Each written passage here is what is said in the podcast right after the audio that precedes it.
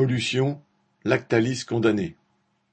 Suite à la pollution constatée dans le ruisseau du Moulin du Pré à Vercelles dans le Haut-Doubs en janvier 2022, une fromagerie appartenant au groupe Lactalis s'est vue infliger jeudi 1er juin une amende de 100 000 euros par le tribunal de Besançon.